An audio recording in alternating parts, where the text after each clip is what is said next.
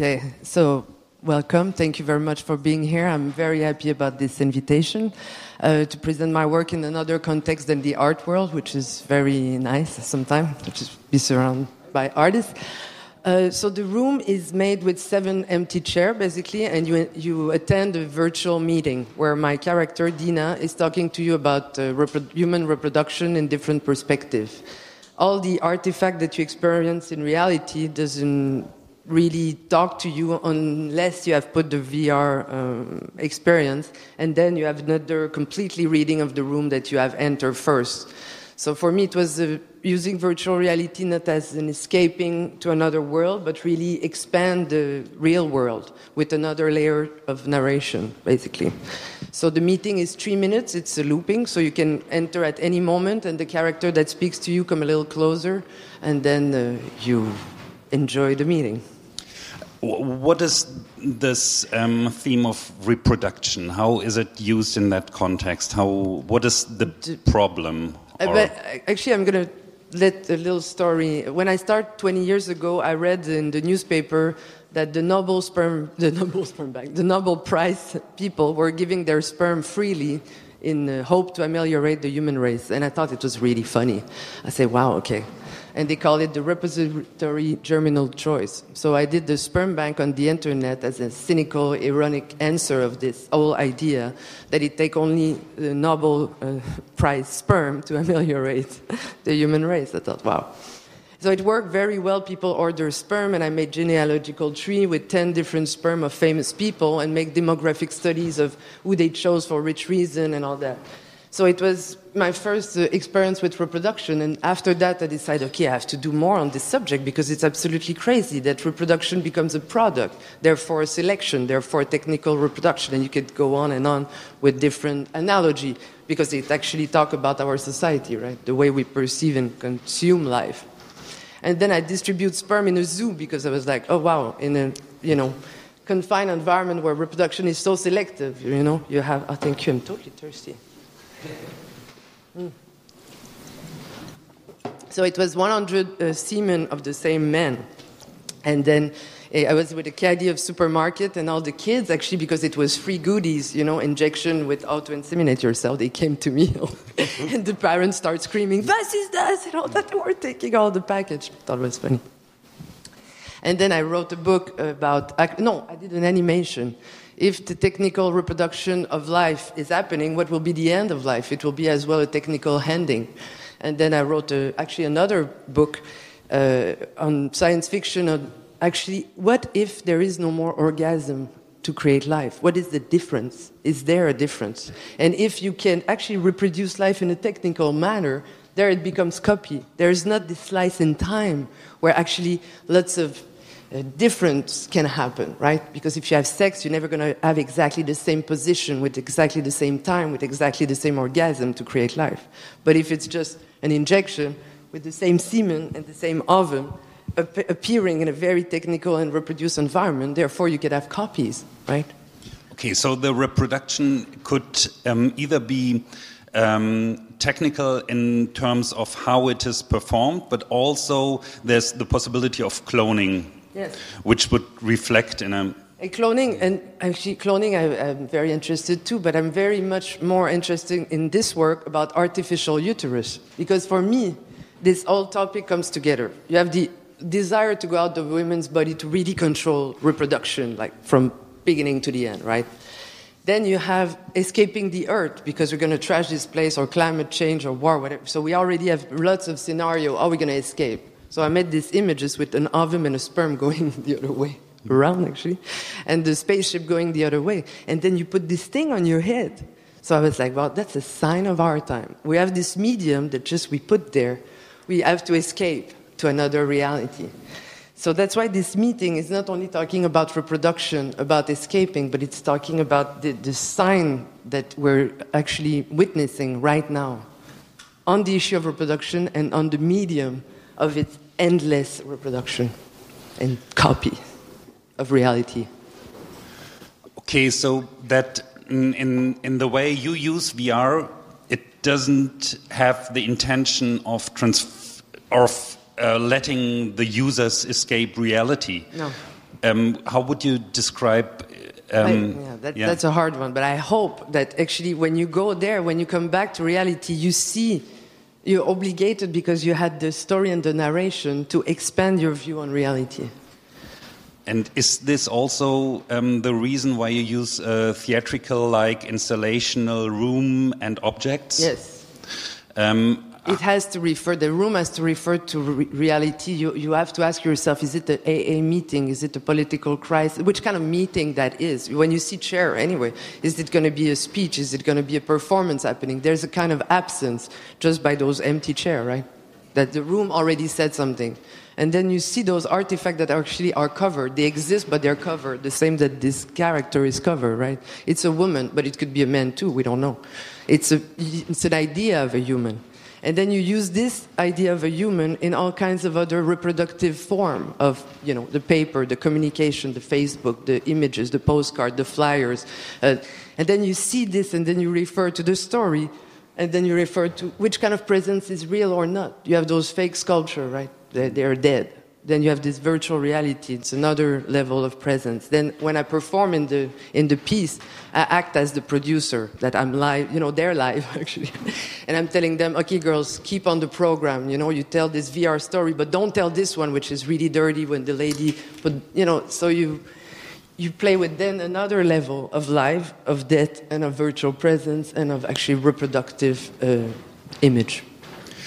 I, I think it's that's a really unique point of view because um, it seems that there's an emerging paradigm in um, in how we evaluate uh, new digital uh, spaces, and that augmented reality is more uh, defined about control in both directions, and VR is um, more the perfectionism of uh, perfect escape from world. So this is, uh, um, and I've heard that yesterday and today um, as well, again and again, and it doesn't become truer if it's repeated. So I really uh, appreciate that that perspective. And uh, and how do you tell in VR if it's not in, by um, by having the dominant artistic? Uh, I take you out of this world and put you in another. How do you tell when you're staying in this world? with them? What narratives do work for you? How do you de develop? That's a very good piece yesterday. I mean, this uh, documentary works, uh, narrative works as well. It's just I like this idea that you can move and be in another world and it's, uh, but for me, it's always then keep this idea of reproducing reality, you know, of definition. On, on you still stay a lot in this. Uh, I don't know. In you still feel you're in VR and you feel the definition and the motion. It's not an experience that I'm really. I never had one that I'm like, wow, okay, that really needs this tool to give me this impression. You, you see? Um, uh, how do you perceive your own body when you when you're going into VR? That's the thing. It's, if you don't move with the thing, you're like, oh, it, it, makes me a little sick. You know, you sit there, it goes up and down, and like, or it, everything moves, then it has to be slowly. And I don't, I'm not so fan of all those things, except if you would be really moving, but which makes, you know, you need this wireless stuff and be in spaces where there is no obstacle and all that. So that's another thing. I, I'm, I don't know. My next project will not deal with reproduction. I think I'm, I'm really, uh, you know, the copy, the reproduction, and all that. It's, uh, it was nice, but now I, want to use VR as an expan expansion of uh, consciousness. How? uh, I want to work on lucid dreaming because there's very easy technique to lucid dream, right? You, you look at your hands five minutes before you go to sleep for a week, and then you have lucid dreaming that, that works. I tried it. But I would like to use the VR to actually expand these possibilities. And then if it works, that means that's fantastic because you use a technological tool to experience your dream in a more lucid way. So that works for me. So the, the technology is not a naturifying thing that you escape or you have less capacities because you use it so much. But on the contrary, it gives you the, the, the talent of its. Uh, potential. and what what kind of stories would you like to to tell as an artist if they might influence the actual dreams of people? Yeah, but that's what I would like not to influence them as minimal as possible. Just amplified, you know, all the wave, but uh, they made research on how to get more lucid dreaming, right? visual hypnosis and the, the different waves, the different earths. So just use those techniques in the m- most minimal manner to try to trigger more lucid dreaming potential. But then it's the dreamer who has like all the images that he has or, or accumulate throughout the day that comes in a more awakening manner to the person. So you would more or less influence people to create art in their head, which is total ephemeral, could never be reprodu reproduced, and maybe not even remembered yes. when they wake no, up. No, you remember lucid dreaming. Okay. You really remember. Yes, yes. That's the beautiful thing about it. Everything is totally clear. And you know that you're dreaming, which actually should be the thing of VR. VR, you're there, okay, you have a certain narrative. It's always this thing of, you know, of trying to have definition. When it's in your head and you wake up and you dream, that's the best virtual reality, isn't it? It might have a big question mark on authorship and copyright. no. Um, it's like, yeah. Yes. So, um, you, how, how do you produce the, in, in that, how is your production process? So you, you use like a um, set design you also design objects. You write an intricate text for uh, like a drama for several characters, and you produce VR. How does that come together? With good friends, because the I you know, like you, I suppose you heard the talk about VR production and all that. I mean, there's no economy yet, except if you're a game game developer, okay, which I'm not. But game is a great thing, but if you don't do game and you're not in a publicity agency to make marketing with VR, I mean, there's not much uh, production money. So you need good friends that have talent, and then you can exchange, you know, your competence to. I, I, had friends who helped me because I couldn't do, film myself on green screen and do all everything. I mean, so he helped me and I helped him. But and how do you develop the themes artistically? So is there something that comes first, or is um, Always what I want to say with the thing, and I was really, I need a meeting. I need many different girls to talk about this and with humor, with economy, that thing people understand. You know, you extract sperm with hand jobs, and all those prostitutes becomes like not like cheap uh, slut anymore, but they're worker, and then they get the sperm, and then they make cream to the youth product, and it becomes economy. You know, and then you talk about okay, uh, it's not about anymore. Um, how would I say? Uh, it's not a dark thing, but at the same time, it has to just be uh, taught that we're little cells self reproducing each other, and what's the quality of this life that is reproduced. You know, this, make it a little science fiction, but at the same time, a little, um, you know, con- condensed and humoristic and but the question was like how I produce. I start with the text. The three minutes is very important. I wanted to say things in three minutes, and I know people have no time. They come there, they try it, so you have to be efficient, right? So the text came first, and then the, the idea of a meeting, and this idea of talking with reality, not being just your head, you sit and you're in another world. No, no, you in this world. Therefore, this absence and this other presence in virtual reality. I wanted to play with that, and uh, therefore all the different. Um, traces, right? The sculpture are dead, then they're the performer alive, the VR character in this other dimension, the print on the, the, the photos, the, and then the VR thing with just the paper, the really cheap cardboard things, and all those different um, materialization of presence. And would you like to scale that up? Or yes, what? of course. I mean, I have idea of grandeur. Just uh, it's yeah, always the on. same. it's your stage. but I think the subject is a little frightening. All these sperm things and economy and selling sperm. So it's just the Canada Council was interested, but I think it. Uh, I frightened them a little. They will come back. it's always. because uh, it's really hard to produce VR with no, no money. I mean, you I don't know who are you producing VR or is there anybody producing VR in here or interest or consuming VR? No? Yes?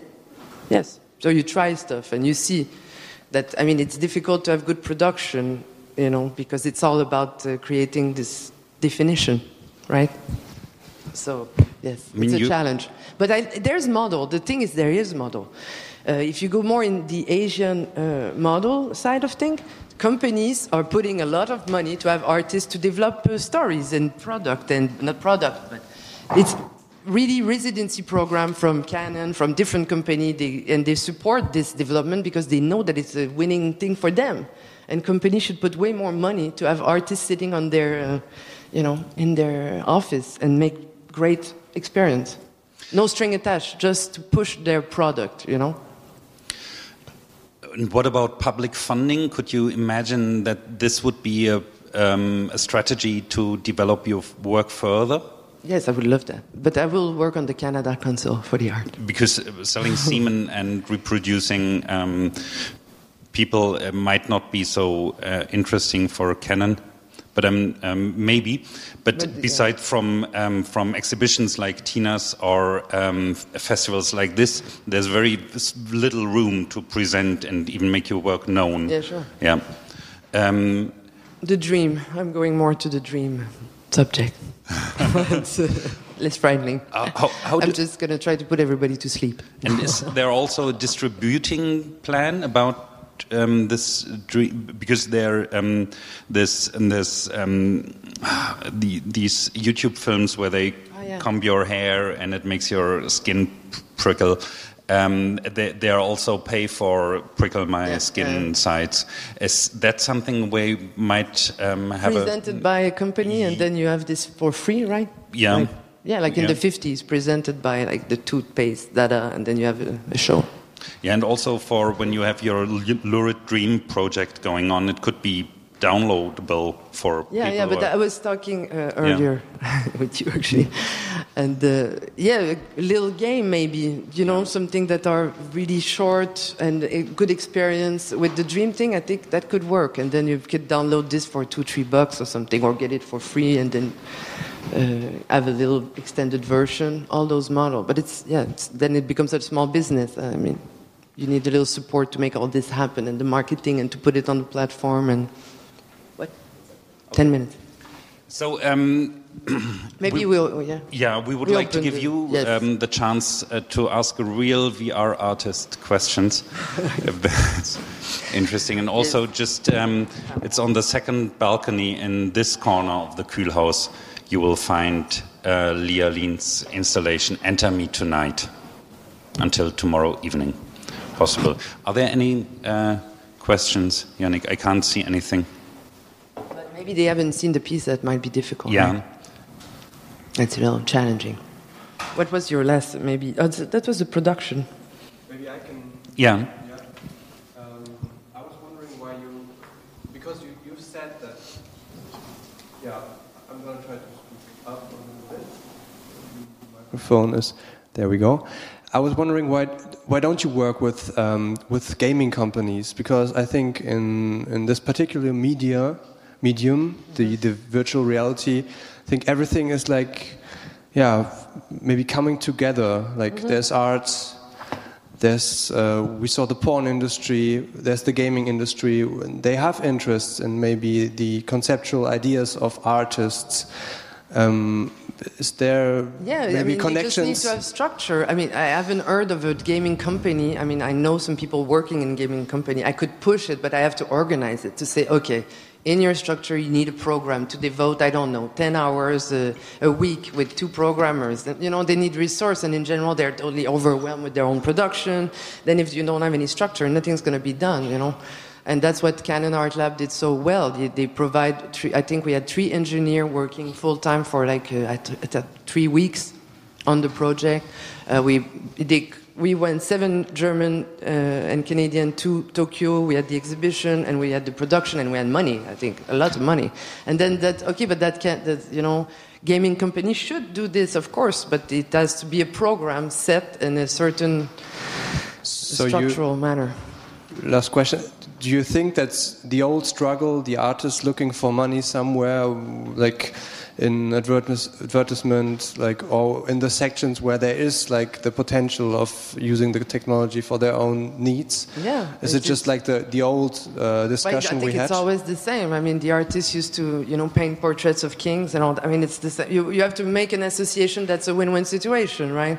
And in those world where it's really hard, I mean, how many artists survive? It's one zero point two percent of any artist that can make a living out of it. Okay, so therefore, what's the, all the other strategy? And when you're an artist, you have to do it all, right? you you produce the product, you market it, you sell it, you do just like.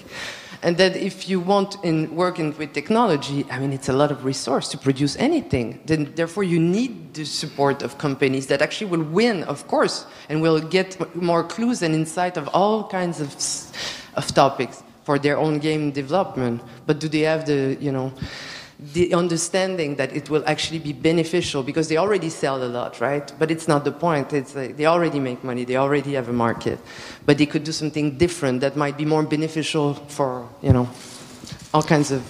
I, I, think that um, I, I, wouldn't leave the the politics out of it, and maybe that's. Uh, I hope it's not boring but I really feel strongly for that, and we will repeat that this evening at 5:30 on that stage again, because it's um, it's a yeah. big mistake to leave um, VR or new emerging digital arts out of the art funding in Berlin, and especially the the critical mass that is in the city, um, the independent game developers that are not corporate fixated and doesn't yeah. work to work at a at a big scale ego shooter and um, the independent tech developers um, they should be also able to access public funding for their art. And if those people are kept in town and the performing arts scene is kept in town and the tech developers are kept in town, then lots of interesting things will um, come out of it. But yeah, but they say actually the problem is like there's not enough mass critical production that's interesting for the people to get those devices to actually consume it. So therefore, we have to go?